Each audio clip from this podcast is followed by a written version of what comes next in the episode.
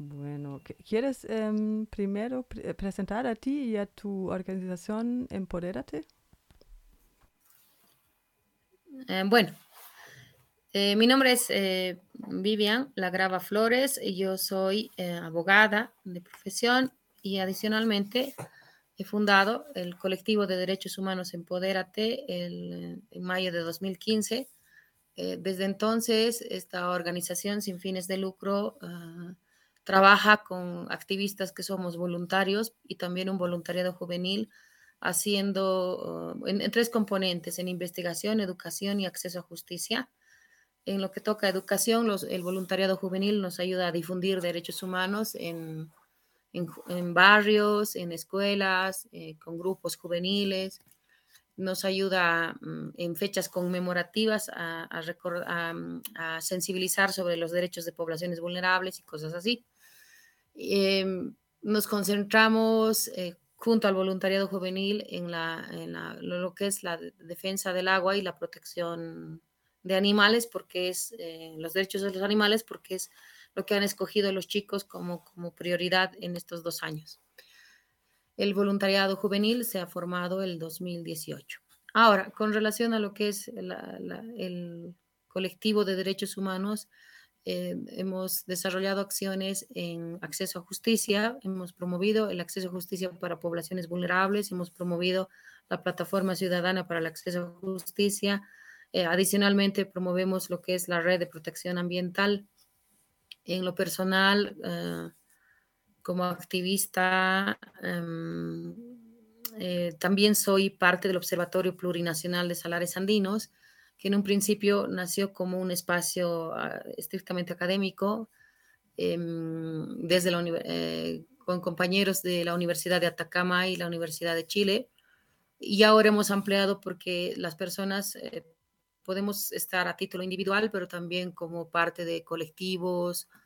Y así hemos ido ah, sumando a, colegas de em, el Consejo de Pueblos Atacameños, por ejemplo, el eh, las comunidades de, de, salinas grandes y pastos grandes, etcétera, etcétera, de Argentina, em, la gente del Salar del Hombre Muerto, etcétera, ¿no? Entonces, ya también entonces dentro del Observatorio Plurinacional de Salares Andinos estamos organizaciones y también personas académicas a título individual.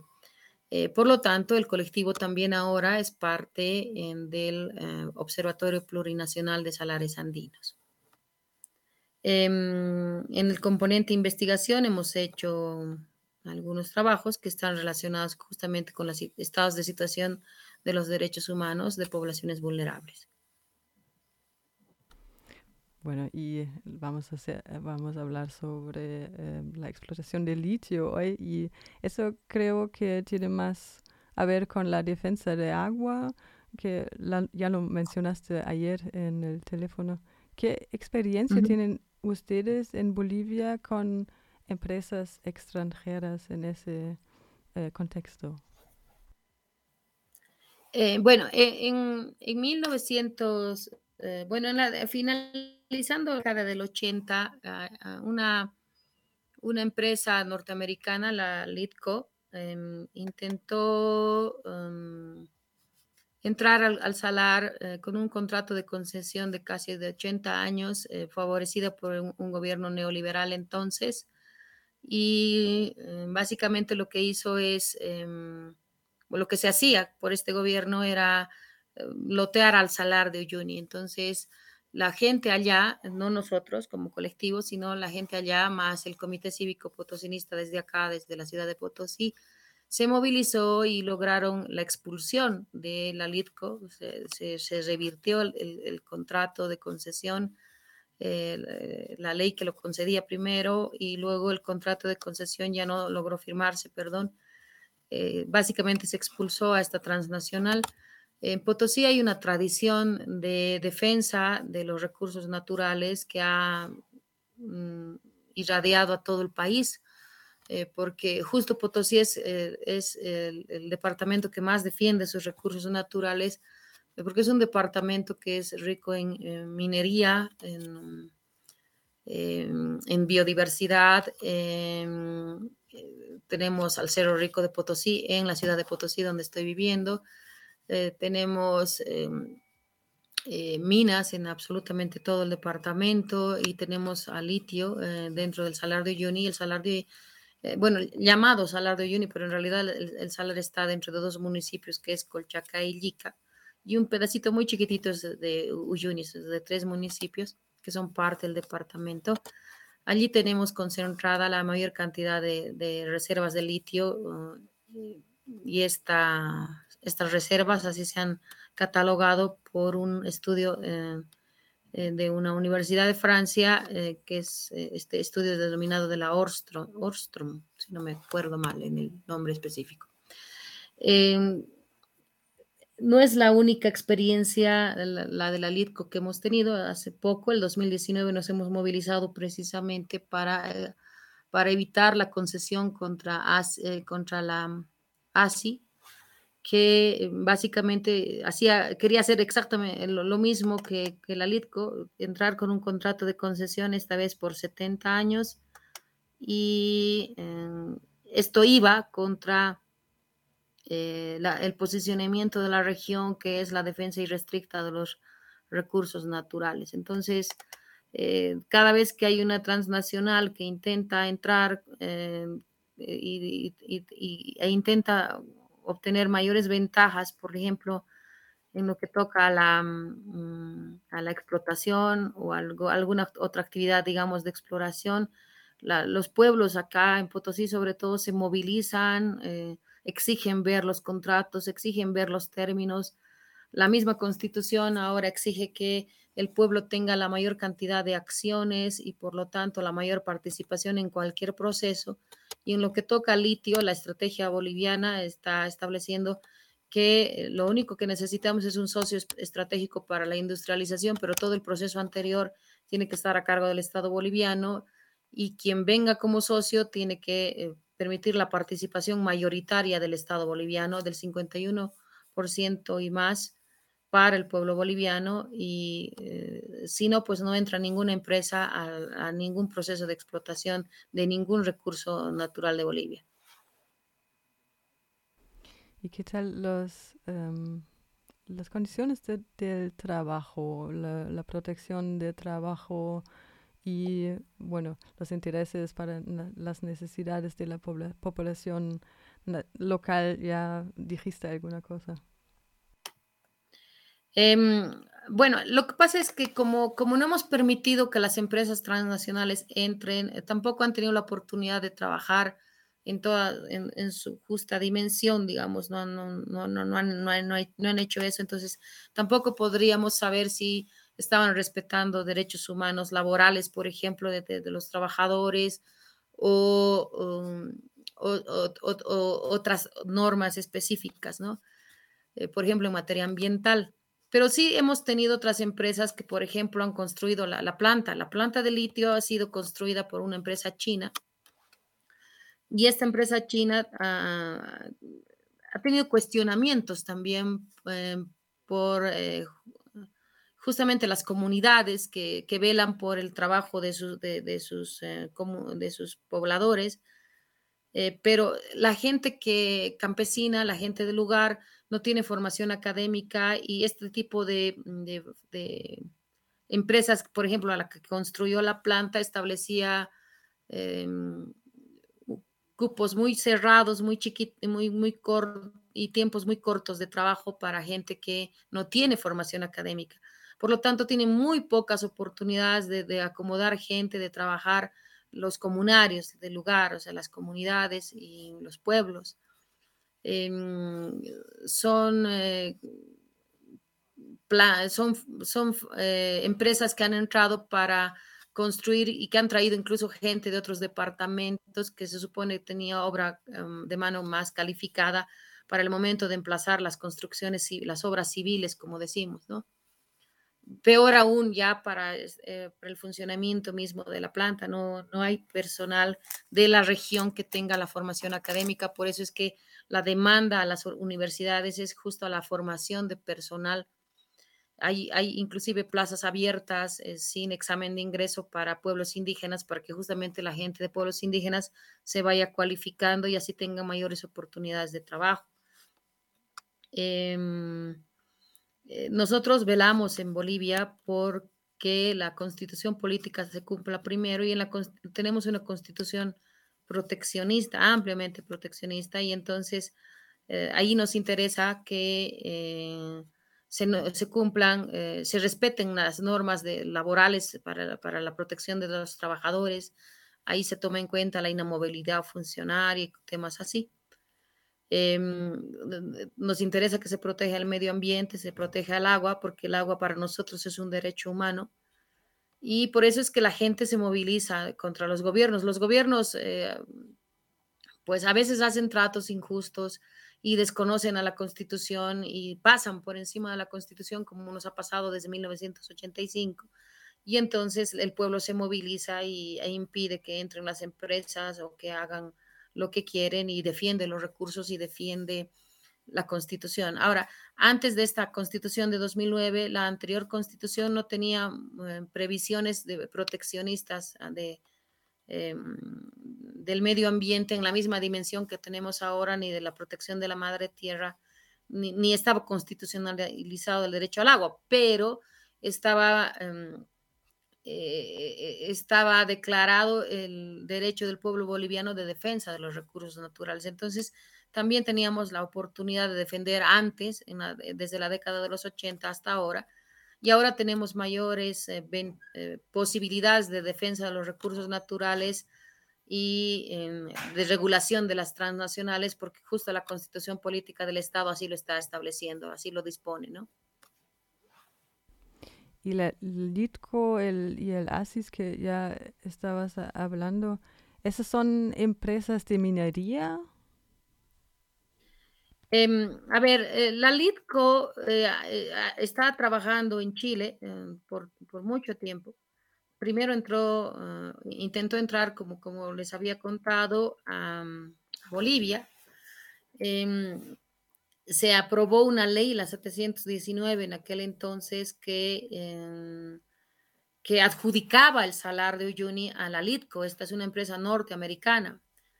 Em, es una invitación directa que se hace a esta, esta empresa en 1989 y por, por lo que ya en, esta época ah, eh, la gente ya tenía conciencia de que las transnacionales entran y lo que, lo que hacen es devastar los territorios, eh, se llevan las mayores ventajas porque había un, modelo de contrato en aquel entonces que se llamaba eh, los contratos de riesgo compartido, los contratos joint venture, ¿no? Pero no convencían a nadie porque además nadie conocía el contenido de estos, de estos contratos.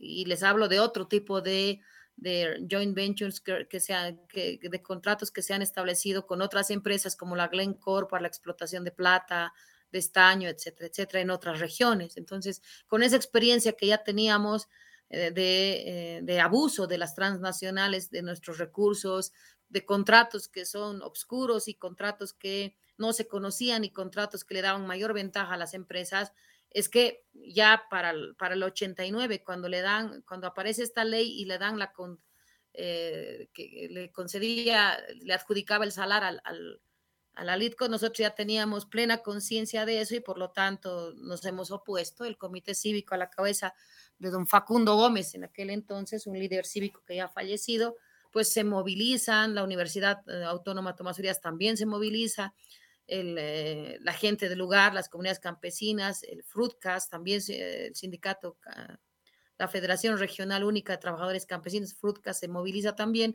Por lo tanto, se logra em, revertir todo esto. ¿no? La LITCO entonces es de capital norteamericano. ¿no? Eh, de hecho, tenemos una huelga general de todo el país eh, que inicia también Potosí en 1992 y que exigía claridad eh, y transparencia en lo que es el proceso de regulación del salar de Uyuni como eh, área, como territorio de reserva fiscal que nosotros llamamos aquí. Entonces, ya lo, frenamos. Entonces, la misma la misma empresa que ahorita está eh, explotando eh, a cielo abierto en la, mina de San Cristóbal, eh, tiene regulaciones, limitaciones para la explotación, las, las, ventajas, las mayores ventajas la, debe tener el Estado en este sentido. Em, ¿Reserva fiscal? ¿Puedes explicar eso? Eh, espera un rato, te termino de contar lo que es em, eh, lo que me decías del ASI Systems. ASI Systems es cuestionada, es, viene de Alemania, pues, precisamente de tu país. Eh, cuestionamos a esta empresa porque primero era una empresa, primero que el, el, decreto supremo que intentó aprobar el contrato sin conocimiento del pueblo, em, era, eh, le daba las mayores ventajas a, la empresa. La empresa no tenía trayectoria ni el capital suficiente para iniciar el proceso de industrialización. Su experiencia era de construcción de mm, paneles solares. Eh, no, tenían ningún, ninguna eh, experiencia previa en lo que es explotación de litio. Eh, y sobre todo eh, para lo que nos interesaba eh, esta empresa con la anterior convocatoria era para la fabricación de baterías de litio. Entonces, sin experiencia alguna le estaban concediendo a esta empresa. Por eso es que Potosí se moviliza por 45 días el 2019 y logramos que el país entero nos escuche y el, y, el, y el país también se detiene en el 2019 porque al mismo tiempo surge un conflicto que tiene que ver con las elecciones generales y un fraude que se habría producido en, eh, electoral. Por esta razón es que eh, el pueblo ya se convulsiona y, primero terminan anulando este decreto, el 3738. La defensa del litio entonces se posiciona por encima. Eh, este contrato de concesión al ASI Systems de, de las salmueras residuales se revierte y se cuestiona la misma convocatoria y al mismo tiempo se cuestiona al gobierno. Entonces, eh, no es posible que, em, que se em, entregue por mucho que se haya establecido lo que es la denominada declaratoria de reserva fiscal. La declaratoria de reserva fiscal eh, es una condición legal que se le otorga a, mm, territorios en donde se encuentran em, yacimientos de minerales, de cualquier tipo de mineral. El Estado declara que es un territorio de reserva fiscal para disposición de los gobiernos, pero en consulta con el pueblo, eh, por lo que eh, los, eh, los, los, resultados de cualquier proceso de explotación tienen que beneficiar a todo el pueblo boliviano, no solamente al, al territorio donde se produce. Y por lo tanto, todo el pueblo boliviano es propietario de todos los yacimientos no solo la región donde está el yacimiento. Em, esto implica también que em, si, declaran un territorio de reserva, tienen que respetar también los derechos de pueblos indígenas. Entonces, eh, la declaratoria de reserva es primero, la primera condicionante para entrar con cualquier proceso de explotación o exploración o lo que, lo que venga, pero no se puede... Eh, no se puede, eh, no se puede establecer ningún contrato ninguna ley, ningún decreto que ponga en vigencia estos contratos sin consultar a los pueblos indígenas que están en el lugar, sin eh, su aceptación, sin la aceptación de todo el pueblo boliviano. El pueblo boliviano es bastante eh, defensor de los recursos naturales ante todo. Entonces, y ahora lo que nos interesa precisamente es la protección de la madre tierra y la protección del agua, ¿no? En el contexto de explotación del litio, el coordinador del Observatorio, Observatorio Plurinacional de los Salares Andinos habla de ecocolonialismo. La gente de los países del sur global sufren de las consecuencias y tienen los gastos de la vida sustentable del norte global. ¿Está usted de acuerdo con ese concepto de ecocolonialismo? Eh, esta, esta postura del, del ecocolonialismo eh, eh, tiene por lo menos 10, 10, años eh, de desarrollo en, ámbitos y espacios académicos en las universidades que han hecho investigación sobre litio, tanto en Argentina como en Chile recientemente y, también en Bolivia.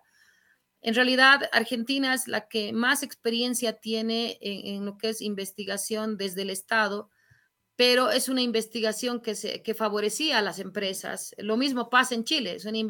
Hay investigadores desde las universidades que han tratado de soliviantar y solapar las posiciones de las universidades, de las empresas en este sentido. Em, justificar, pues, una explotación eh, de los recursos naturales y no hablar siquiera de lo que son las desventajas. Entonces, frente a estas posiciones que son producto de, una, de, un fomento al extractivismo, al neoliberalismo, es que surgen estas otras posiciones en contrapartida y miran la cuestión desde, desde, lo, desde lo geopolítico en realidad. Es decir, cuando hablamos de eh, esta forma em, de colonización nueva en donde se está utilizando la explotación de la biodiversidad, se está utilizando la explotación de los recursos naturales para seguir sometiendo a los pueblos, es que estamos hablando de este em, ecocolonialismo desde eh, entonces. Entonces, no es precisamente una posición que hayamos discutido nosotros eh, en Potosí porque no hay el desarrollo académico en este nivel, es, recién que estamos comenzando con esto a nivel académico, pero tenemos la experiencia de resistencia de los pueblos y entonces desde la experiencia de la resistencia de los pueblos, básicamente es interesante que, eh, básicamente es interesante que no, em, que, que no aceptemos eh, una nueva modalidad de sometimiento de los pueblos a través de la, explotación de los recursos. Entonces, eh, como que eh, ahí encontraba ah, eco, ahí se decantaba esta posición estrictamente académica, ¿no? Ahora, es, claro que Argentina, que ha establecido desde la academia esta posición, eh, tiene como que una, una historia inconclusa desde lo filosófico, desde lo epistemológico, y por eso se entiende que estas posiciones sean más bien teóricas, ¿no? Eh, lo nuestro es más de resistencia de los pueblos, de menor, con menor desarrollo académico, digamos, pero mm, desde nuestra experiencia, eh, eh, lo que ha pasado con el colonialismo es la devastación de, nuestras sociedades, de, nuestra, de nuestros valores, de nuestra identidad y los procesos de resistencia cultural precisamente Em, vienen desde hace 500 años y entonces eh, el, colonialismo no es bien visto, digamos, eh, por, académicos que han estudiado el tema. Y en Bolivia, por ejemplo, hablamos de descolonización eh, y de despatriarcalización, que a nosotros nos interesa básicamente establecer la recuperación de nuestros valores ancestrales, de nuestra forma de vivir, de, nuestros saberes y, temas así. Entonces, hay un, hay un proceso bien interesante que se ha demarcado aquí en el tema del colonialismo interno. Hay un colonialismo interno del que nos queremos despojar para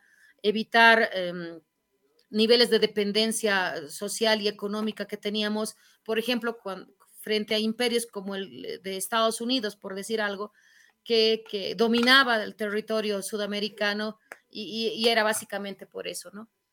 Eh, ¿Puedes? Hola. sí, ¿me escuchas? Eh, hola, ¿Podemos hacer una interrupción en la grabación? Sí, claro. Ah, Podemos replantear si quieren. ¿De qué parte? Em, estamos. Ah, el asunto del agua. Em, em, creo que yo leí un artículo en que te estaba, eh, estaba una cita tuya. la explotación de litio no es amable con el medio ambiente y debemos velar por el derecho humano al agua potable. ¿Puedes hablar sobre eso, por favor? Eh, sí, ah, ah, para terminar de cerrar la idea del tema de la posición de OPSAL, eh, yo no, no, no soy la voz autorizada de OPSAL, porque nuestro coordinador está en Chile, pero, pero sí soy parte del OPSAL acá en Bolivia junto a un colega de CEDIP que es Oscar Campan, Jorge Campanini. En el caso boliviano, desde OPSAL, lo que sí te podemos decir en esta cuestión es que eh, sí estamos nosotros eh, intentando, intentando que la constitución esté primero por encima de, cualquier eh, consideración a nivel, de, eh, a nivel normativo, es decir, cualquier norma que salga tiene que adecuarse a la Constitución. Cualquier acción del gobierno tiene que adecuarse y respetar la Constitución. Y si la Constitución no lo, no lo estableciera, cualquier norma que salga tiene que respetar la voluntad del pueblo boliviano. Entonces, eh, desde esta perspectiva, esta cuestión de, lo, de qué es colonizante y qué no es colonizante, se explica. Entonces nosotros no estamos ya dispuestos a tener em, em, ningún nivel de dependencia socioeconómica que termine empobreciendo a los pueblos. Esta, esta posición que tú has visto de OPSAL y que además se repite tanto en, Argentina desde la academia, em, que es más teoría, que, más, más teórica, decíamos, eh, incluso va más allá y habla de, de, de, esto que estás diciendo, ¿no? Que el, bienestar del norte está, está, está implicando la pobreza del sur. ¿Por qué? Y aquí viene la respuesta a la última pregunta que me has hecho. Em, porque justo eh, el extractivismo no es pues amigable con el medio ambiente, ninguna, ninguna actividad extractiva es amigable con el medio ambiente. Es decir, todas tienen una implicación em, ambiental, todas dañan el medio ambiente, todas dañan el agua. Y lo, que, lo, único que hacemos con las regulaciones, eh, con la normativa ambiental, es eh, prevenir una mayor devastación. Por eso hablamos de acciones de mitigación, ¿no? El establecer, por ejemplo, un dique de colas que, que reúna el agua sucia que es de la explotación minera y el establecer una planta de tratamiento de agua que también eh, incluye em, eh, la reutilización del agua de estas colas es una medida de mitigación ambiental. Entonces, por eso estamos estableciendo siempre las medidas de mitigación ambiental, porque si hubiera alguna actividad, por muy chiquitita que sea, que sea amigable con el medio ambiente, pues no, no estaríamos preocupados, pero si estamos preocupados eh, en este caso por el agua. La, explotación de, cualquier recurso eh, natural y la producción de cualquier bien de consumo implica la utilización del agua. El solo hecho de fabricar prendas de vestir implica la utilización del agua. El solo hecho de hacer actividad de exploración implica utilización del agua. las actividades de explotación implican la utilización de agua. En el caso de Uyuni, el salar de Uyuni es un ecosistema. Lo que no está reconociendo el gobierno en toda su dimensión, ni siquiera algunos de los mm, eh, líderes que estaban en la coordinadora de defensa del litio, es esto, la condición de, del salar como ecosistema. Y nosotros como ambientalistas, como defensores de derechos humanos, nosotros estamos entrando a los territorios para enseñarles a las, en los territorios que justamente e, el, salar es un ecosistema, el salar es nuestra, nuestra madre tierra, parte de nuestra madre tierra. Dentro del salar de Uyuni hay microorganismos que, que, mm, incluso le enseñan a los biólogos el, comportamiento de, estos microorganismos unicelulares eh, que incluso pueden eh, ser utilizados para lo que es nanotecnología, o sea, es a este nivel, digamos, ¿no? Adicionalmente, en el salar de Uyuni están eh, y, los otros salares, pero sobre todo el de Uyuni, están eh, otras especies eh, en peligro ahorita porque ya con la construcción de la planta y con la, con la extensión de las piscinas en donde se está extrayendo la sal, la sal para lo que es el proceso de, de explotación, ya se está afectando a los territorios, la, a las comunidades. Río Grande, Lipi, ya no tienen la misma cantidad de agua para sembrar Em, eh, allá los animales también van a empezar a resentir eh, la falta de, agua potable. El agua que se utiliza tampoco está siendo reutilizada. Y, el salar de Uyuni está dentro de lo que llamamos cuenca endorreica, es decir, el agua va de ida y vuelta, como una especie de ocho, si me entiendes. Entonces, como, como es eh, parte de todo un sistema de, de ríos, riachuelos, aguas subterráneas, eh, em, etcétera, etcétera, es una cuenca verdadera. Entonces, si, si hay una sobreexplotación de litio, em, de la, de, hay una sobreexplotación de lo que es la salmuera, la sal misma, em, eh, y hay un nivel de afectación. De hecho, eh, hay un solo informe hídrico que se hizo hace tiempo por un, em, un, académico que apellida Molina, parte de la Universidad de Oruro, si no me acuerdo mal. Y sobre este eh, informe hídrico, nosotros hemos hecho, eh, sobre este informe hídrico, hemos revisado nosotros lo que ha hecho el, gobierno boliviano con la empresa para ver el tema de los estudios de em, evaluación de impacto ambiental, solo se han basado en este estudio un poco antiguo de a nivel de informe hídrico para saber si hay la cantidad suficiente de lluvias para renovar y cosas así. Y nosotros no conformes con eso hemos hecho recientemente un estudio como eh, colectivo de derechos humanos en Poderate y como CEDIP, el, Centro de em, Documentación e Investigación de Bolivia, CEDIP, ha, logrado em, conseguir recursos para hacer esta investigación. Nosotros hemos hecho un estudio sobre el acceso al agua, hemos hecho un estudio, eh, eh, un informe hídrico, hemos hecho una línea base para ver el tema de cómo está el agua ahora y cómo, es, cómo estaba antes, cómo está ahora y cómo va a estar después eh, si se continúa con esta explotación irracional. Em, estamos mostrando qué es, cuál es la situación de, la, de la producción a nivel agrícola, de la producción ganadera también adicionalmente. Hemos, estamos mostrando en este estudio em, si se consultó o no a los pueblos indígenas, etcétera, etcétera. Este estudio recién lo vamos a publicar, no puedo hablar más del mismo sin autorización, pero sí lo que sí, lo que sí yo te puedo decir es que nuestra preocupación desde el colectivo de Empodérate, desde el CEDIP, desde el OPSAL, siempre va a ser el agua, eh, el, el salar como ecosistema, las especies que están alrededor pero sobre todo, eh, y, también la vida misma de las comunidades que están viviendo alrededor del salar, que son las que están, em, eh, las que están resistiendo en este momento y las que son las directamente afectadas, digamos, ¿no? Eh, no queremos que pase como, en, como ha pasado en Atacama, que aquí, ahí tenemos verdaderas comunidades en sacrificio, porque son las empresas que más ganan, las, transnacionales, eh, no es la misma regulación normativa que tiene Chile. Chile realmente lo que ha hecho es entregar sus recursos naturales a las empresas transnacionales y Bolivia no quiere tener la misma experiencia. Por eso hay un proceso de resistencia tan marcado desde la década de los 80 hasta la fecha.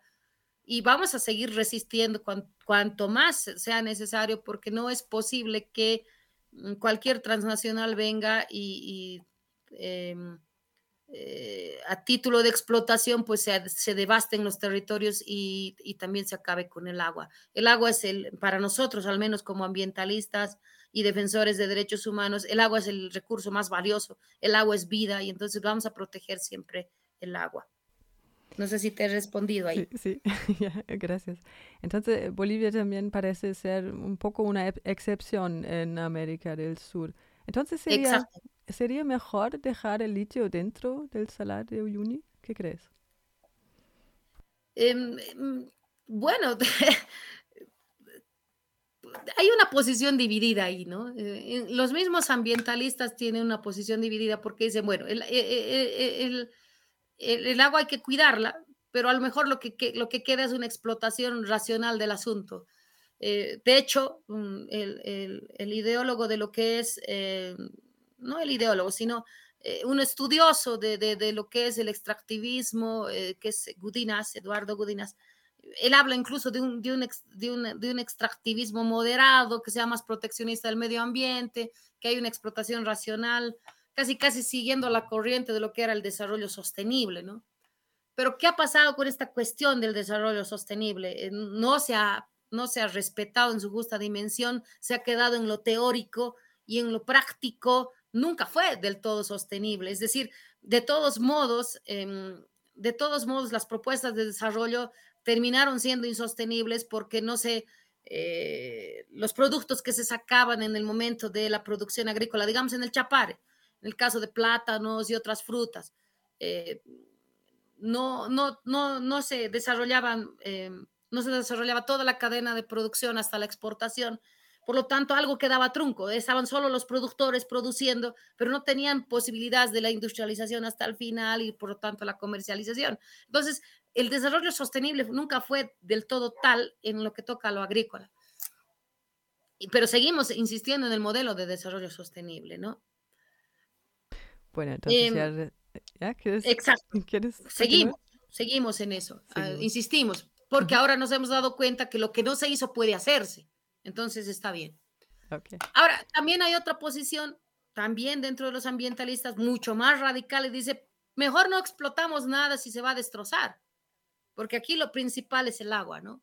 Y ahí tienes procesos de resistencia en la Argentina, en, Catamarca, en Andalgalá, que están viendo cómo los glaciares se, se, están derritiendo debido a que la minera ya ha entrado a ese, a ese nivel de la cúspide de, las, de la cordillera. Entonces, ahí es claro que, que es una empresa, la beneficiaria son familias de beneficiarios, en este caso los empresarios, en, en, eh, y están devastando el territorio en este lugar. Entonces, no corresponde mm, comparar, digamos, eh, los hechos, las circunstancias, los actores políticos en este sentido. Entonces, los procesos de resistencia son específicos y determinados porque también las experiencias son distintas con las empresas transnacionales, porque también los minerales que se están explotando también son distintos. Y en lo que toca a Bolivia y en lo que toca a Potosí, pues también es distinta la experiencia. Sí, y yo diría que eh, Bolivia y Potosí son sui generis en este sentido, son casi únicos en los procesos de resistencia. Y es que también hay procesos paralelos que hemos tenido, por ejemplo, de, reconstitución territorial, de reconstitución de nuestras identidades, de, de, construcción de la nacionalidad, del sentimiento patrio, de protección a, nuestra, a nuestro territorio, a nuestro país. Entonces, son esos procesos que no han tenido los otros estados. Y ahora, por ejemplo, hay procesos de intercambio entre, comunidades indígenas, entre líderes indígenas para hablar de experiencias. ¿Por qué, por ejemplo, el pueblo de Atacá, del pueblo de Chuquicamata ha sido movido de un lugar a otro para, beneficiar a una sola empresa que se ha comido los recursos en el caso chileno? Y en el caso boliviano, se pretendía hacer lo mismo con San Cristóbal, porque San Cristóbal también ha movido todo un pueblo para explotar en el lugar, para, para que explote nació el abierto pero eh, no son las mismas condiciones, ¿no? Aunque yo no diría que son las ideales, porque una cosa es lo que está normado y otra cosa es lo que está pasando, porque el mismo gobierno de Evo Morales, con, así progresista, con ese discurso em, de protección de la madre tierra, igualito le estaba entregando a las Systems nuestros recursos como si nada para una concesión de 70 años. Igualito ha dejado que empresas chinas entren, no solo para la construcción de la planta, sino para eh, la adjudicación a eh, para, para la minería. Igualito hay pueblos que se siguen resistiendo en estas adjudicaciones. Entonces, si los gobiernos respetaran eh, la misma constitución, no pasaría en estas incursiones abusivas. Entonces, tampoco serían necesarios los, los procesos de resistencia de los pueblos. Pero como ya te decía, si no tuviéramos la constitución, está la voluntad del pueblo y el pueblo no se deja. En el caso boliviano, al menos, tenemos esa experiencia de que no se deja, ¿no? Entonces, eso es lo bueno, eso es lo bueno básicamente. Entonces, em, la cuestión es eh, cómo deberíamos, eh, eh, cómo debería ser nuestro comportamiento, nuestro consumo aquí en el norte global, en Alemania, en Europa, en los Estados Unidos. ¿Cuál es nuestro deber que tenemos que decir a nuestros gobiernos, oye, así no, no, sé. Habla sobre eso. Ah, bueno.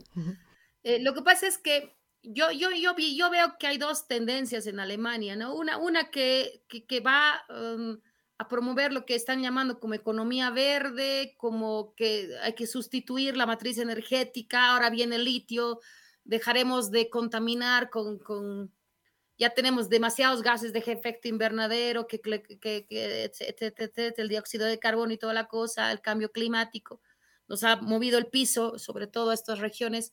Y entonces hay, hay también unas dos tendencias, una que, niega el cambio climático, otra que, es, que, lo sustenta y dice, es cierto el cambio climático porque los países industrializados han causado el,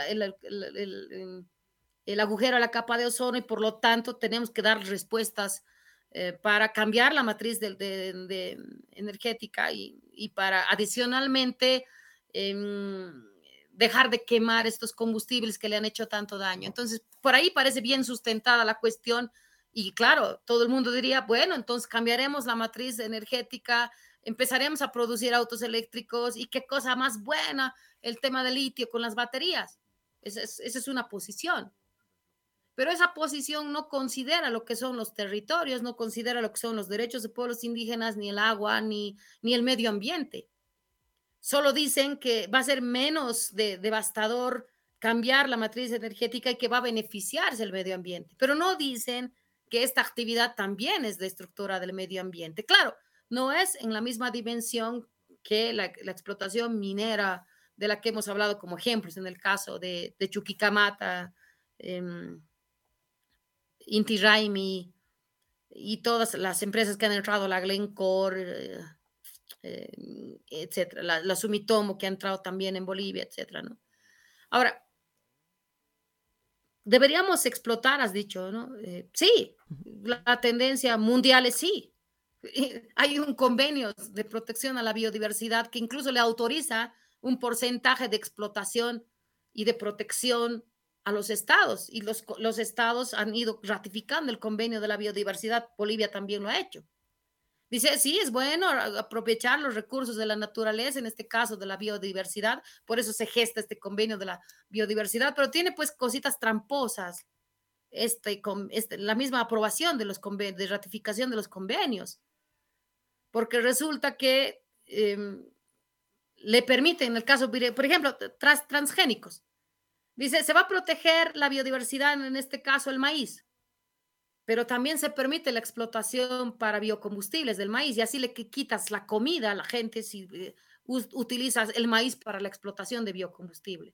En el mismo orden, dicen que van a proteger las áreas protegidas, en este caso son de los parques y los territorios donde viven, en donde hay mayor concentración de, bueno, alguna concentración de recursos. Pero dices que vas a proteger la biodiversidad, declaras el área protegida, pero adicionalmente puedes declarar tranquilamente eh, a, título de que, oye, cambiaremos la matriz energética y empezaremos a producir eh, energías limpias em, y puedes emitir una ley que, que, que, levante la intangibilidad, como hemos tenido la experiencia en el caso de el TIMNIS, porque decidieron hacer una carretera que, que, cruzaba con todo el territorio y violentaba todo lo que son los derechos de los pueblos indígenas ahí. Entonces, siempre hay formas de zafarse, es lo que quiero decir, siempre hay formas de zafarse que encuentran los gobiernos y, quieren seguir esta tendencia. Dicen, no, hay que nomás explotar la biodiversidad. Ojo, pero la misma, el mismo convenio sobre la biodiversidad dice, puedes explotar, pero hasta un 2%, no más. No puedes aprovecharte eh, de la biodiversidad al grado de desaparecer a la biodiversidad, sino qué sentido tendría hablar de protección de la biodiversidad. Entonces, creo que, la, que lo más saludable siempre es encontrar términos medios en este sentido, eh, en nuestras posiciones, incluso políticas, em, geopolíticas frente al tema, pero adicionalmente hay que encontrar términos absolutos en la protección de medio ambiente y en la protección del agua sobre todo. Eh, ¿Me he dejado entender? Sí. Lo entendí. Eh, entonces, ¿cómo es eh, que cambiamos la matriz energética?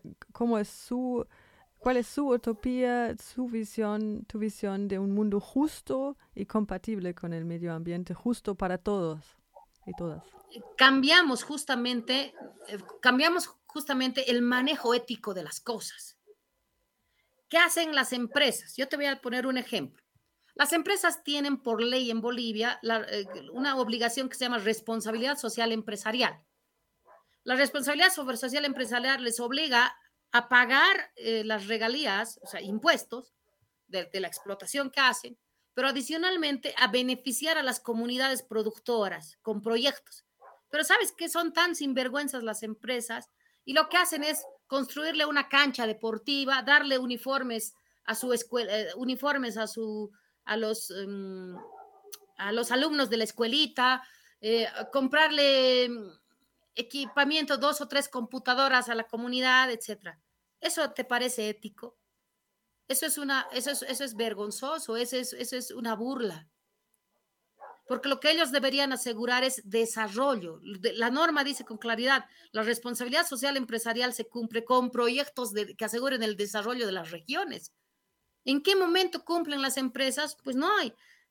Hay veces en que son tan más sinvergüenzas todavía. hacen campañas abiertas para que la ciudadanía contribuya a hacer colectas para operación de labio leporino, operaciones quirúrgicas para los pobladores, y al mismo pueblo le hacen pagar eso. Eso, eso es demasiado sinvergüenza. Es decir, lo ético es lo que está fallando aquí. Está, lo, está la normativa, pero lo ético es lo que falla. Porque en tanto sean unas, en tanto unos, unos cuantos vean de manera individual su beneficio en, desmedro del colectivo humano, esto va a persistir. Entonces lo ético tiene que cambiar. Este es el mundo en el que yo quiero estar, el que quiero dar, dar a mi hijo o y a las nuevas generaciones.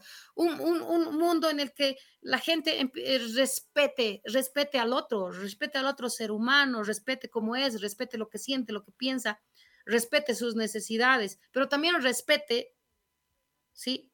las necesidades del colectivo humano. Porque claro, hay que, hay que mirar, hay que mirarnos como colectivo humano, creo. Más allá de los intereses individuales está el colectivo humano. ¿Qué debería hacer eh, eh, eh, Europa? ¿Qué debería, qué, debería hacer, qué deberían hacer los gobiernos que, están pensando en regular a sus mismas empresas que tienen capital o participación alemana, por ejemplo? exigirles pues un margen ético en el manejo de las cosas, en, el planteamiento de sus procesos de contratación eh, y de, sus procesos mismos de negociación, realmente cumplir con lo que son responsabilidad social empresarial, entre otras cosas, en su justa dimensión, eh, actuar, con, actuar en beneficio de los colectivos, no de los individuos, porque lo que hacen las empresas es cooptar la voluntad de los individuos corromperlos, darles coimas, mm, taparles la boca, pero no, eh, y subsumir entonces las voluntades. Si, si la gente de las empresas se manejara con, con ética, otra cosa sería, una, una, ética que ve el colectivo, que ve los intereses eh, de, la, de, de los colectivos, de los pueblos. No queremos, yo no quiero comunidades en sacrificio, comunidades que se sacrifiquen por disque el bienestar de todos. No hay el bienestar de todos, es el bienestar de unas familias que son propietarias de las empresas. Eso no es el bienestar de todos. El bienestar de todos es el bienestar de todo el colectivo boliviano, digamos, ¿no? De todo el pueblo boliviano. Ese es el bienestar de todos, no el bienestar de las empresas ni del gobernante. Em, yo pienso que al mar, que adicionalmente a lo ético con relación a lo que son los valores de las personas, también tiene que haber una ética, de una, una, ética que, una, una, mirada, perdón, una, una mirada que no se concentre solamente en los derechos de las personas, sino en los derechos de la tierra. Nosotros le hemos reconocido derechos a la madre tierra como bolivianos, pero también, le hemos, también Colombia le ha reconocido derechos a la madre tierra, también Ecuador le, está, le ha reconocido derechos a la madre tierra, también Perú. Y le hemos reconocido derechos le hemos reconocido que son sujetos de derechos los ríos, por ejemplo. Es el caso del río Atrató en el caso colombiano.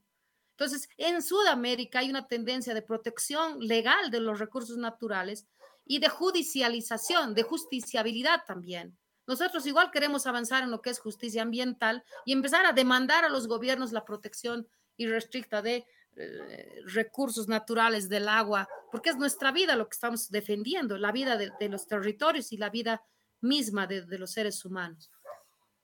Eh, yo pienso que es posible tener ese tipo de sociedades. Nosotros lo estamos demostrando como Estado boliviano, ¿no?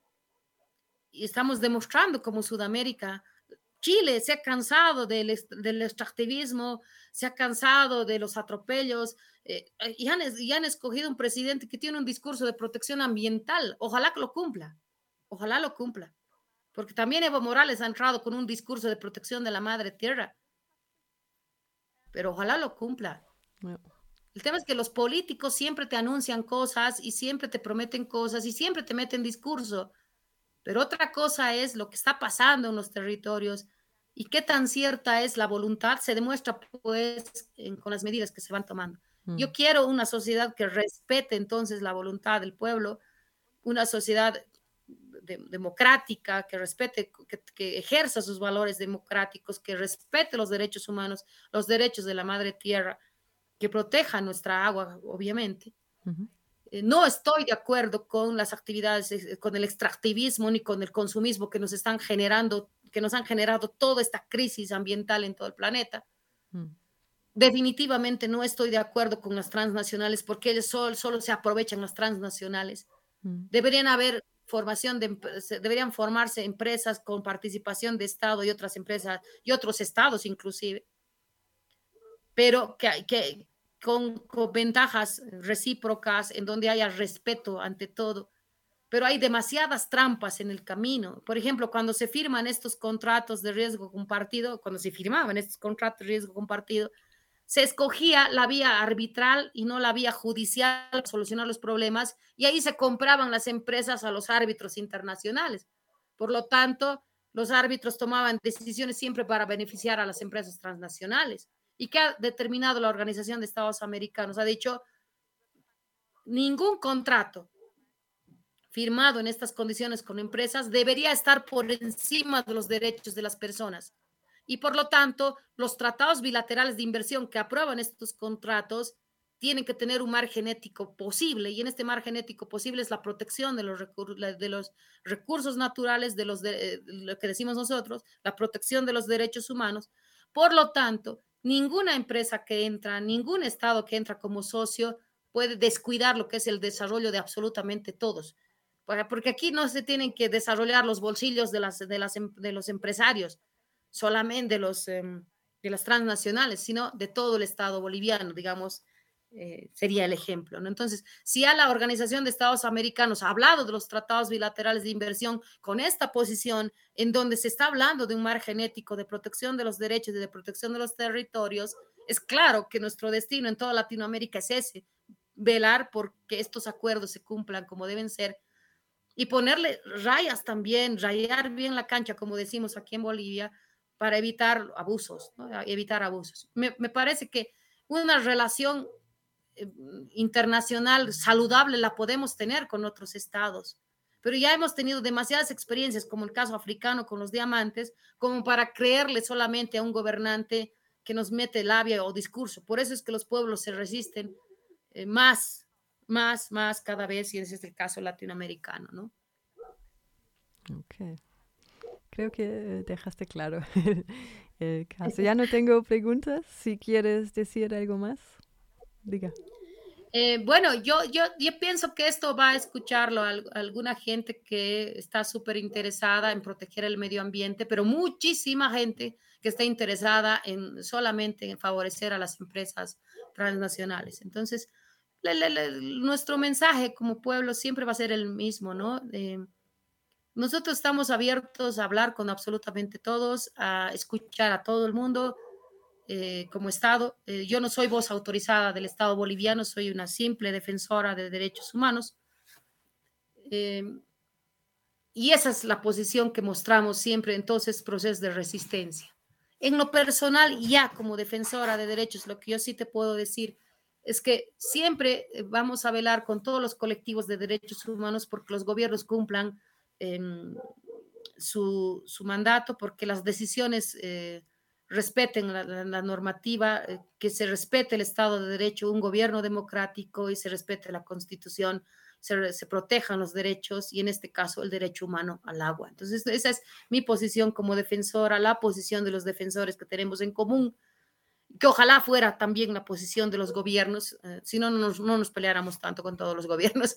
Y no tiene que ver con oponerme al gobierno actual ni al anterior, sino a todos los gobiernos, a todo contra. Recuerden que los derechos humanos han nacido como contrapeso a los, al poder de los gobiernos, ¿no? Entonces, siempre vamos a estar a la expectativa de lo que va a suceder, de lo que está sucediendo, y siempre vamos a estar velando por los derechos de las personas. Y ojalá hiciéramos eco en absolutamente todas las personas, pero lamentablemente no es así.